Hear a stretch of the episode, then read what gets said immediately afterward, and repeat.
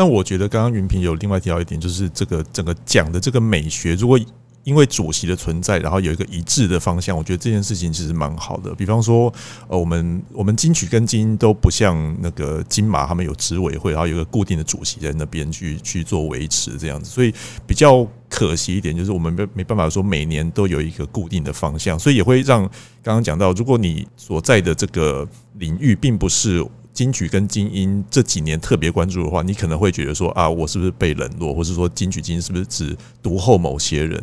这可能是这个状态会会造成的一个现象哦。我之前听过一个很有趣的说法，就是有人会说金鹰奖就是拿文化部补助的团在入围的。嗯，我觉得这个有两个层面啊。第一个层面就是可能他在暗示说，呃，文化部找的评审的类型，嗯，在 indie 这一块常常都是同样几个人，所以他可能在补助的审核过程就已经听过这些团了。到了呃奖项的评审的时候，他对这些团自然会比较。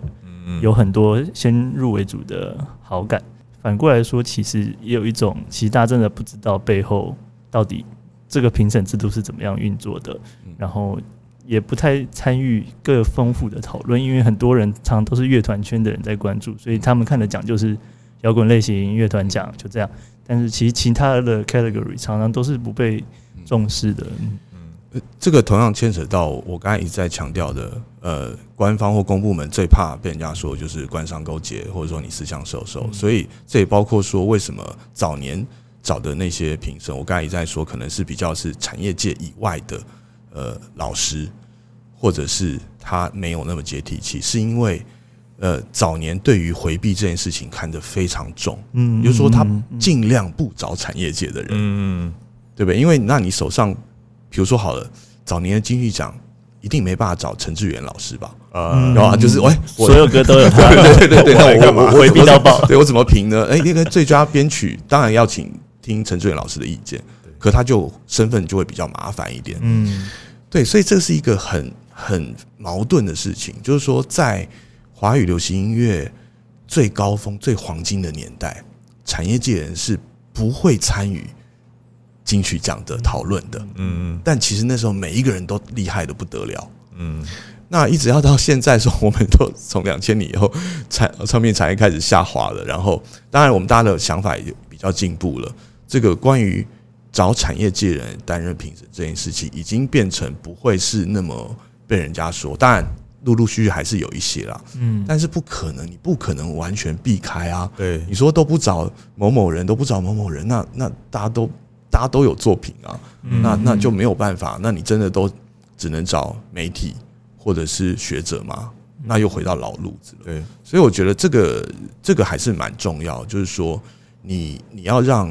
产业界或实际在线上的人进来，那怎么样又让他能够做到一个基本的回避，然后尽量的客观，不可能绝对的客观，人都有私心，人都有好恶了。对，所以我觉得。往慢慢往这个方向去调整是对的，对，所以所以像呃综合上面就是说，其实呃官方办奖项是很努力在在避开这些大家会有质疑的地方哦，对，那只是说因为也因为他们官方的关系，所以他们不大能去给大家说这个奖就是应该要往哪个方向走，就是他们把这个的诠释权留给每一届的评审去做这件事情，是是是，对，那。我觉得像是呃，如果你对这个东西不满的话，其实换个角度讲，反正每一个奖都是小小一撮人在选这些事情。他你要说他真的有一个绝对性的一个标准，其实也没有。那跟你自己去找你的朋友来办一个奖，其实是差不多。就除了你的规模跟金额跟制度没有那么没有那么高规格之外。其实他的意思是一样的，呃，少数人做评审团的一个结果是长成这样子。那我想要顺便来看一下，因为我们都讲到评审的这个制度，那看一下葛莱美奖他们的评审制度。好，我这边手上有那个工作人员帮我们准备的文件哦，就是葛莱美奖的得奖或入围它怎么诞生的，就是美国的音乐学院嘛，Recording Academy，对，Recording Academy 他们的的会员一起去投票。那你知道他会员有多少人吗？大概有一万两千人这么多，就是一万两千人都都是他的投票的人这样子。那当然在前面的时候呢，呃，他们会有一些审查的制度，我觉得这个部分也是蛮值得我们参考了。就是说他们会找各个领域，他们的奖项实在太多了，就是有可能大概有将将近一百个奖项，每一个奖项都会有专门的。一个小小的审查员的一个委员会去审查他们的每一个资格符不符合。那比方说，如果是曲风不正确的话，比方说我是 R&B 的委员会好了，那我觉得这个东西不是 R&B，我可以说，哎，我觉得这个比较像摇滚啊，我就把它丢给摇滚的委员会，然后那边会再审查一次这个东西到底是不是摇滚呢？所以我觉得他们的那个资格审查对于类型的这个界定呢是非常非常的严格。每一位的会员哦。你必须去登录你专长的领域，就是你不能说我是明明就是呃，我只懂 RMB，但是我却可以去投别的奖项这样子。除了基本的四大奖，所谓四大奖就是年度专辑、年度录音、年度单曲、年度新人，这个是所有人都可以投之外，那你只能依照自己的领域专长去投其他的票，最多一个人只能投十五票，所以你不可能说我我真的不懂这个东西，但我还是可以投票。对，因为基本上金曲精英。大家大部分时候还是有可能说，我真的对这个领域不是很熟，可是我还是必须投票的状况，嗯对不对？没有遇到这个时候该怎么投票？这个常常很很多，比如第一个是各个呃呃母语的语种的，嗯，这个在在在金曲还是用语言分类的时候，那其实每一年都会金曲的评审证会其实会有很明显的，是基本上是原住民的老师、客语的老师，还有这个。对其他的，是那那其实大家会以他们为依归嘛。本来没有录音奖，那后来现在又增设录音奖，分组出去。嗯，我我仍旧赞同或希望，也许以后金曲奖的评审可以越来越多专业性的分组，嗯的讨论。也就是说，你你不用把所有人都聚在一起，然后开一个超冗长的会议，然后有一些平时对这个专业并不是那么熟悉的，也参与这个讨论，或提出一些。就是专业老师还要帮他解释这个词是什么意思的那种意见，然后就是说，哎，就让专业的人去去好好的，比如说现在包装也分开来了，MV 也分开了，对对对，就很多以前是混在一起的，那其实大家浪费彼此很多时间了。嗯，演奏类现在有专门的召集人啊，是的，是这个都是好事，对对对。对。那像刚刚前面有讲到，就是像格莱美这样的奖项，其实它是非常的主流的哦，也不是说它完全完全主流，就是它是以。这么多的一个人数在投票，所以它很明显的就是你一定要够红，你才会被大家听到，因为他没有强制说所有人都要听美国全部发行的作品，这是不可能的事情哦。包括他的那个颁奖典礼哦，大家应该可以发现，像目前呃我手上的资料显示，现在有八十四个奖项，那八十四个奖项不可能在一个晚上全部颁发完，所以你会在颁奖典礼只有看到某部分而已。那到底要怎么选出这部分的奖项？官方的说法是，就是看他们的流行的程度。那到底是怎么去看这流行程度？他没有写哦，所以这是有一个取舍在里面的。所以基本上还是希望说，这个他们这个奖项是能够让流行的程度越高，让这个奖项可能关注度、曝光度会比较高一点。这样子。但其实像格莱美这么大的数量的评审团跟严谨的规则，其实有时候还是会选出一些我们以为很阴底的。选项啊，比如说 back，比如说 Bon Iver，嗯，对，所以我就会觉得说，啊，你你一直去区分讲的结果，那个是流行还独立，有时候很奇怪，因为都是一个结果回推的身份的印证，但不是一个从过程推导的。嗯嗯，理解为什么会变成这个选项的过程，并不是像呃我们金曲精英就是一直会有，主要都是在会议上来决定的。他们很多时候是没有在开会，就除了那些委员会之外，就是你对这个人印象多少。那所以你在葛莱美奖可能前几个月的时候，大家开始要做投票，可能第一轮的投票的时候，那你就会看到像在 Billboard 杂志上面就会有大片的广告，可能。呃，满版的广告跟你说我是，比方说 Adele，然后考大家考虑投我一票，这种然后竞选公报的感觉，蛮有趣的。讲到葛莱美，我们顺便就顺便讲一下那个奖项的分类好了？因为大家都知道葛莱美基本上是以那个音乐类型来做分类的。那我们精英是音乐类型，但是金曲是用语言分类哦。那我觉得这个东西蛮值得讨论，就是这两个分类方式到底哪个比较好？呃，今年的从申祥那一次，就是他上台说不应该用这个分类的方式，到现在一直大家都在吵这个问题，就是为什么金曲是用语言分类？但是金曲用语言分类并不是一个绝对错误的一件事情。这个意思是说，我认为呃，音乐分类方式是应该针对你这个当地的音乐的环境，你们这边到底有哪些音乐，哪些不同的族群，有不同的场景。以这个来做你分类的基础，对他不会说我分类完之后我就不管这个类到底为什么要长成这样子的，不然我可以随便分类，我可以说今天就是单人的是一个类，双人的是一个类，三人一类，但这样分类有什么意思吗？好像，好像你要硬给他有意思也不是不行，但是就可能对大家来说比较无聊。那如果你今天要用。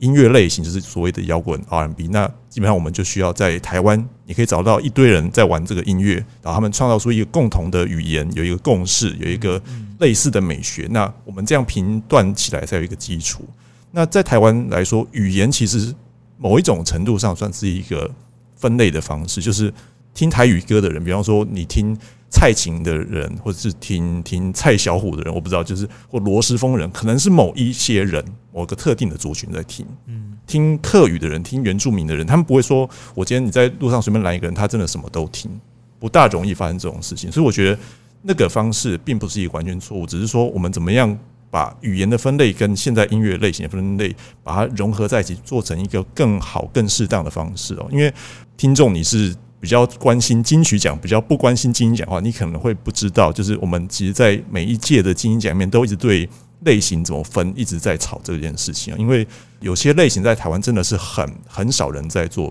可是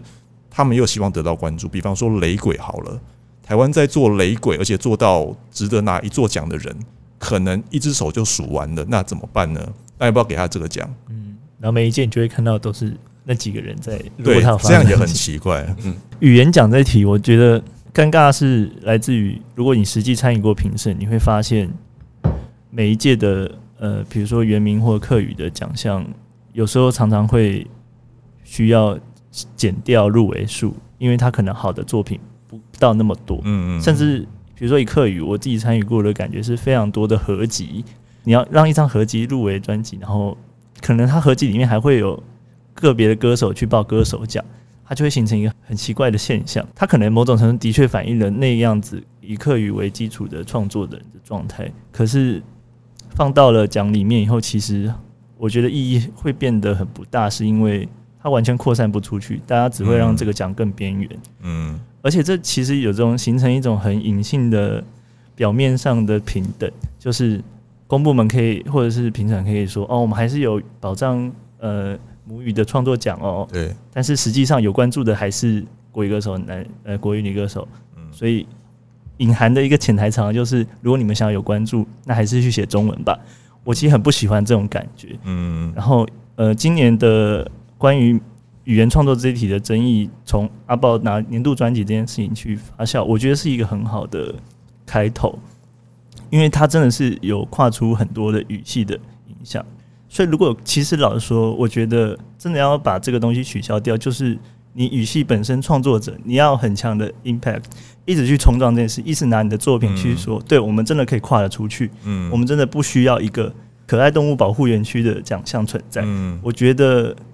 我们外面的人或者评审这样去吵这件事情，但是如果作品本身不加强说话，其实是没有意义的。因为最后就算取消了，它一样在边缘。嗯，所以我的看法是，我会希望所有的母语创作者更意识到这件事，而不是因为有一个这样的可爱动物保护区，一直去写那样子。比如说，常年我们都会听到很多的客语歌或者是原住民专辑，要一把吉他弹唱，然后讲自己的苦难的一个，已经变成很刻板印象的操作。我其实觉得这样很可惜。你也会让想要取消这个奖项，让整个奖项更进步的人，其实很难有。更好的证据出来说，对取消是 OK 的。嗯，我觉得这观点蛮好，就是实际上是需要音乐人自己去做这个冲撞。我觉得这个词我觉得很喜欢，就是我我们当然可以跟大家一起来来呼吁，然后让让影视音局去取消这个分类。那是不是取消之后，如果大家没有觉得说我有这个意识，想要去让真的让自己的音乐去跟更多人沟通？你没有做这样的一个改变，或是去做这样的一个创新的话，也说不定你真的下一届就看不到你了。对对，这是很有可能的事情哦。所以他们做这样的保障当然是有他们的用意哦，但是我觉得那并不是一个呃所谓恶意来做，故意把你圈在那个那个框框里面哦，而是今天如果。你真的能力够的话，我觉得大家是很愿意去改变这样的一件事情。如果我们再追回到真的是九零年代的金曲奖的话，当然也许那不是恶意，但是那是一种下意识的歧视啦。我觉得这是很明显的，因为在语言用语言来分类，再分成这个呃国语、客语、原住民语、这个台语之前呢，它是分国语跟方言呃，对，它是把原住民客语。台语全部放放在一起的，他是最佳方言男歌手、最佳方言女歌手。那当然，那个时候的人们观众也许不觉得这是一个歧视，但是我们现在听起来这是一个莫大的歧视，而且超级政治不正确嘛。对对对，所以这当然是因应社会时代政治的变化跟改变而有所调整。所以说，最初最初为什么要从方言，然后慢慢变成再分语种？其实那个最原始的用意。当然是为了出于保护嘛，一再强调金曲是一个官方的，是是，官方就是它有它的政治社会教化功能，它要照顾大众。嗯，那我可以更直白的说，这个政治的功能尤其明显啦，还要照顾这几个族群，每个政府都需要这几个族群的选票。对，那其实就是这样。我可以说，这是早年这个可能是从政治或或者是保护照顾弱势族群出发的事情。我那时候的建议就是，这个事情在于各个族群都开始有委员会之后，有原民委员会、客委员会等等的之后呢，也然后也办了原创流行音乐大奖啊。原创流行音乐大奖意思就是母语啦。是是是。其实你去看客委会、原民会，每年是有一堆的比赛跟补助的哦。嗯。他们都是有拨预算下去去保护这个语种的。嗯。所以金曲奖是不是还要继续在？保护保障某一些语种，我真的觉得是可以讨论的。嗯，然后我还记得当年那个林声祥，二零零七年他巨领两座客语专辑跟客家客语歌手的那个奖项，那个是造成大家非常大的震撼。对，但其实更令我意外的，我后来得知反弹最大的，并不是一般的所谓什么流行音乐的工工业的这些人哦，嗯，或者是听众他自己人。是客语族群，尤其是客语的音乐的工作者反弹极大，嗯，所以几乎可以造成那时候声响变成一只孤鸟，在他的那个族群之内，嗯嗯嗯，为什么？为什么这个？为什么那个族群？为什么客家族群？我我本身也是客家人，嗯，为什么客语族群反弹这么大？都还包括了一些可以说在某一些特定县市，当然这个是桃竹苗是客语音乐的这个大县市。你如果要去取消这个，或者说你课余这个身份拿掉之后，对于他特殊的补助案，他要去拿案子，他要去赚钱，这是非常非常不利的。嗯嗯。所以其实后面我们又说回来一个残酷的事实，这些事情后面会牵连回来一些地方产业的利益结构。是哇，对我只能讲到这里了。好，所以我其实觉得，呃，阶段性的取消语言的专辑或歌手奖，其实我觉得是一个选项了。就我觉得一定程度还是可以有一个啊，他他作为母语歌手的或创作者的一个表彰，但是可能在专辑类的时候，因为他可能牵扯更多制作语言曲风叭叭叭叭的东西，所以他可能可以直接在年度专辑这件事情去讨论。我觉得可能是一个过度的做法。我不知道，我到现在还没有想到一个最佳解，就是因为像我刚刚讲的，就音乐类型分类也非常非常的困难，而且像现在大家都是跨界，就摇滚要玩爵士，然后嘻哈要去玩电音，就是我们我们在评的时候都不知道这要怎么评，有时候很想帮他换一下分类，但也没有办法，对，机制上没有。我我大概两三年前吧，我的想法是比较像是我们缺一个治本的做法。所谓治本，就是我们应该来爬树，好好的爬树一下台湾到底音乐人都在做哪些东西，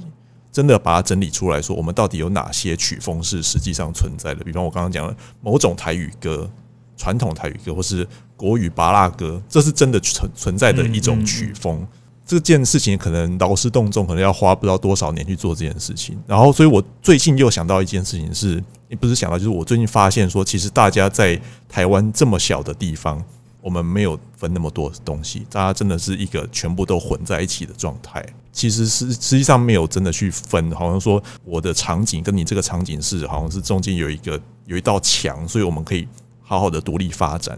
如果没有这样的话，就是大家都是有时候你帮我 feature 一下，我帮你唱一下这个，我帮你写一下这个，就是真的是没有那么去好好的区分说什么样的风格。我到现在反而觉得说，像中华音乐人交流协会那种十大，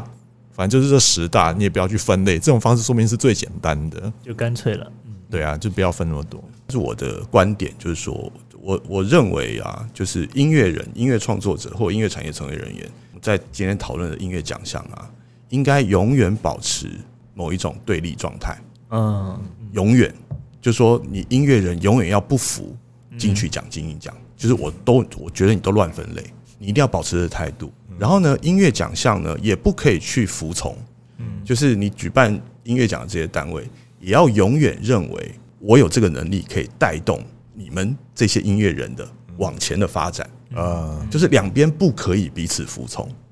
因为如果说音乐人就服从了哦，音乐就只有摇滚、电音、民谣、嘻哈，音乐人完啦。对，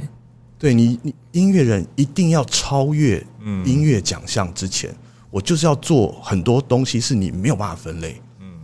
然后我就是要骂你，嗯，因为你都把我乱弄。乱分类，然后你凭什么要我去？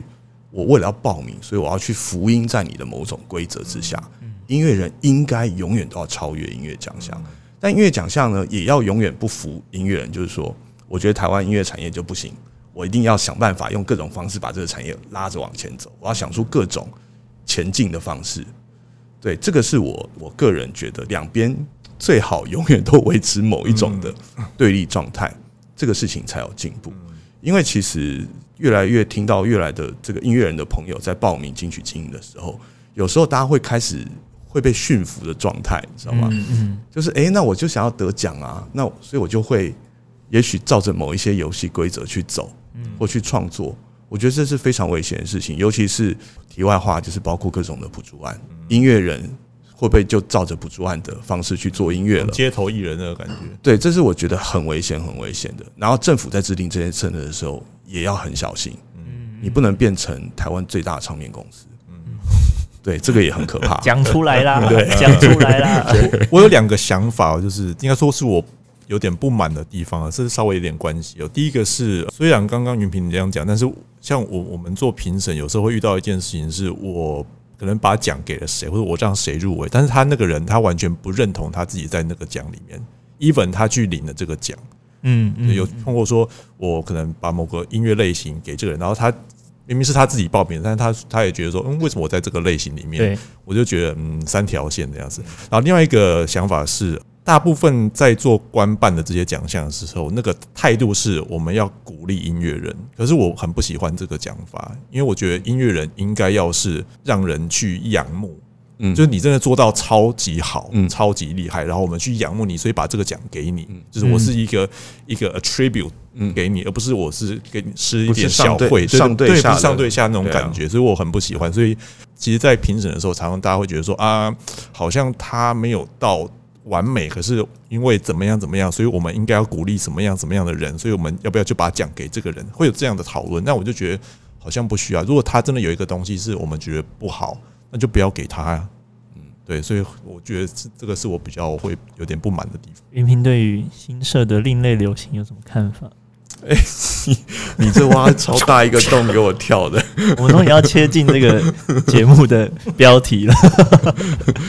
金鹰奖新设另类流行了，因为讨论这个奖项要新设这个奖项的时候，我跟阿亨是在同一个会议上。阿弥陀佛。对，所以其实阿亨明明就知道我的意见，还故意挖洞给我跳。因为我觉得可以回扣我们最初有像说独立流行在精英进取的状态，就像 Brian 刚刚说的，台湾的确有一种华语流行的制作的跟词曲写的结构，照着中文的方式去走。那个东西其实你很难丢到西方的传统分类去，对，它就是一个成人抒情的感觉，一个 ballet 这样。这几年，比如说像娃娃，就是他做了很多这类型的东西，但是有很多的类型音乐的东西在里面串，然后整张专辑的风格就是非常的多面向。但你如果在金鹰奖要去让他入围的时候，非常尴尬，因为他在任何一个奖项都没办法完全是本格的那个存在。嗯，但可能有一个模糊的，像另类流行这样的东西，它就可以比较好安身。我自己对这个奖当初的理解是，为了要让更多这样子的从 indie 的场景起来，但是开始做很多流行工业的合作制作，然后的专辑可以在这边有被看到的机会。嗯嗯。我自己的看法，我我我当然是赞，我完全赞同啊，亨的就是希望给这个奖的意思，只是说我希望的手法不一样而已，就是我们的我们的想念跟希望是一样的，但是透过的方式或者是手段不太一样。我老实说，我并不赞同去设另类流行这个奖项，这个 对阿恩也知道我当天在会议上的意见哦。那我会希望从。所谓在介于独立跟主流之间的去拉拔这些人，我会希望从团每一届评审团的心态跟美学价值跟标准上去做建立，而不是去设一个模糊地带的奖项。对，但是这个是我个人的看法啦。对，所以呃，想法是一样，但是希望透过的方式可能会比较不一样。了解。嗯好，那最后的一部分呢，今天我们就来讲一下，就是金曲和金音奖他们。目前在呃，不管在国内、在华人世界或者在国外的影响力，好了，对于这一点，你们有什么样的看法呢？呃，金曲奖当然从真的从三十年前，连在台湾自己这个国家里面都没有造成太大影响力，等于一个一个十年，每一个十年几乎都变得更壮大，然后影响力越来越广大之后。到现在为止，其实当然，全世界只要华人地区，尤其是以中港台，嗯，然后其他有华人地区、东南亚等等，都有超级大的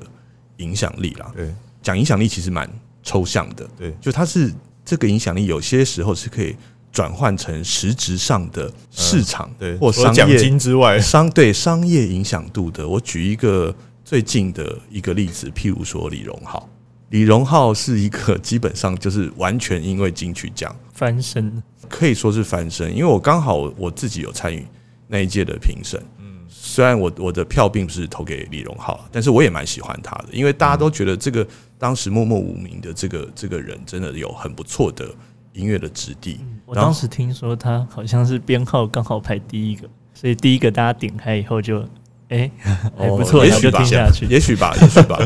但是真的在至少在中国或在华人市场是真的没有人听过这号人物的。我是我相信这个时候大家回去 Google 新闻都就所有中国媒体都会问到底李荣浩是谁，就包括今年很多人在问裘德是谁，嗯，是一样的嘛？所谓的影响力，就它转换成商业市场的影响力的话，这个金曲奖还是有一些的。嗯嗯嗯。但你刚刚是不是有一个对于音乐圈内的影响力？对于华人音乐圈内的对对影响力，对，就实际上可以为他们带来什么样子的，或者他们多么的积极想要去拿到这个奖。这样，我个人的看法是，其实我我觉得金曲奖走到今天这一步，对于华人的如果是在音乐上的影响力真的是很大，然后大家都很希望可以拿到这个奖。但是同时，我又有一点点觉得这不是太健康的事情。也就是说，这个音乐的从业人员。大家每一个人都好在乎金曲奖，嗯，这在从正面的的方向来看是一个好事啦。就说你有一个努力的方向，或者说你得到这个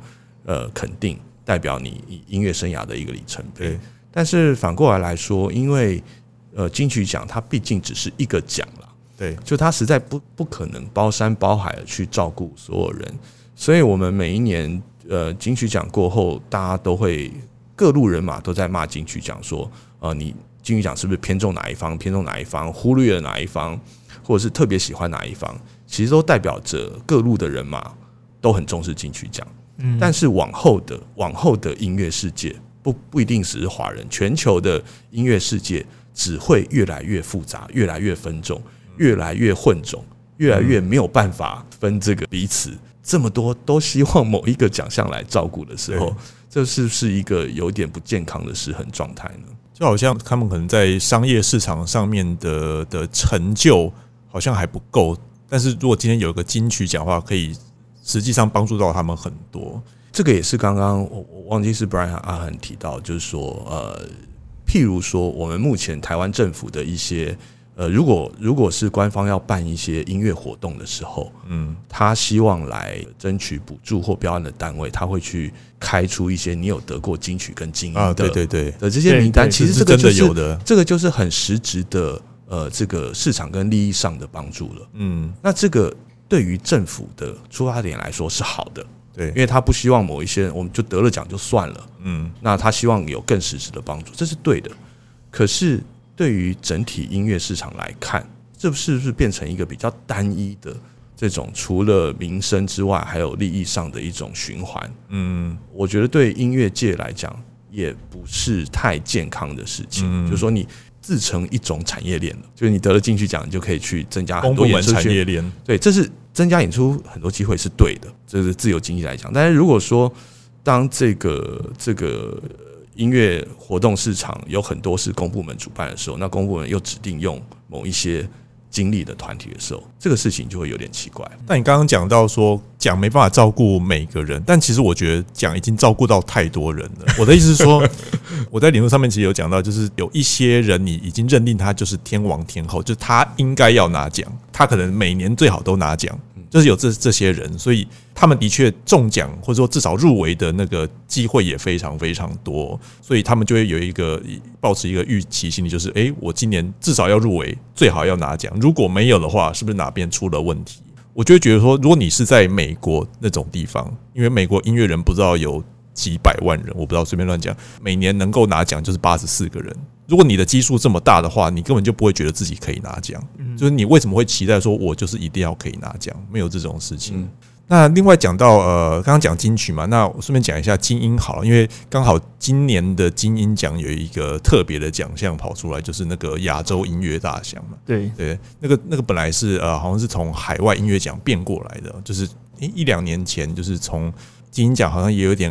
在做转型的这件事情的时候，他们有想要去往更国际的方向来迈进。那包括说在举办那个呃音乐的表演，然后去把一些国外的乐团都带来台湾来表演这样的一件事情。那后来可能是觉得说啊，表演好像还不够，如果让他们更深度的跟台湾发生关系，或者说把台湾的金鹰奖这件事情推广到国外去，是不是可以把这个奖给他们一做？好像可以。推广台湾在国际上的影响，力不知道你们有没有看到，说是不是实际上有发生这样的事情？我有时候觉得讲这件事情，有时候还是要看他发展到什么成熟度，在做这件事。嗯，就有时候有点担心，说当然你你可以列一大堆超厉害的名字，但他们离你的那个核心的原因是什么？如果没有这件事的话，它不会构成一个互动，其实就没有效果。呃，以今年的入围者的话，其实。有一个叫 Anna Anna Mori，对他，他其实好像就蛮开心的。对对，但我去看到他一直在贴。对，我去看其他的入围者，好像就哎没什么样的动静，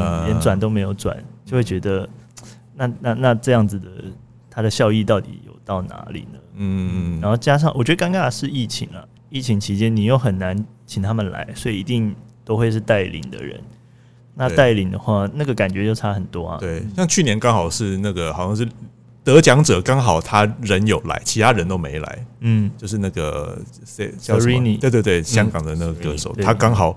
他不知道为什么就自己跑来台湾。啊，来参加金鹰奖，哎，结果就真的是他来拿到这个奖，所以就很刚好，然后很幸运这样子。所以实际上，好像对于台湾办这个东西，然后让其他的周边的地区或是国家来一起分享这样的一个一个盛世，好像是蛮有蛮有帮助的。但是我自己好会觉得说，在做国际的宣传上面的这个配套，好像没有做得很完整。比方说，有些人会觉得说，哎，今年的那个报名系统的英文其实做的没有很好，然后实际上在后面的一些。宣传的规划好像也没有执行到，说好像是这个真的是一个国际性的东西。特别是我觉得，像回到金曲奖来讲好了，大家很希望这个东西是一个代表台湾也好，或是代表华人市场，可以到国际上说，哎，我们有个金曲奖。可是实际上，外面的人很难懂这个东西在干嘛，是因为你完全没有一个外文的东西。比方说，我们有直播，但是直播并不会有英文字幕。然后各个奖项都没有去给他翻译，再来是典礼上面的一些规划，其实那个东西在外国人看是看不懂的，就很多都是很 local 的一些笑料之类的。对，你们觉得这样子一个规划是不是还有哪个哪边可以去做改进的？我其实蛮期待精英奖就变成，比如说一整周像 South by 那样子的事情，嗯嗯，然后你其实有更多的理由邀请这些人来参与奖项，而不只是来典礼上帮他拍一个表演，然后他刚好有入围。因为其实以一般的国际型的音乐人而言，他不可能为了你这样子的奖项的状态就立刻飞过来，就算是平常巡回，他也一定是排周边的一切，然后这样一一路过来。他才会比较有经济效益嘛。嗯嗯对啊，所以如果没有一个更多的演出机会或什么的，有些甚至是 base 在英国的亚洲音乐人，那你要他来，几乎是我觉得是有点想太多了。嗯，对啊，你希望人家来参加你的奖项，是不是得先要让人家认识你，是知道你在干嘛？嗯，对，所以所谓的亚洲音乐奖，这个一定是必须要先用音乐节。来做一个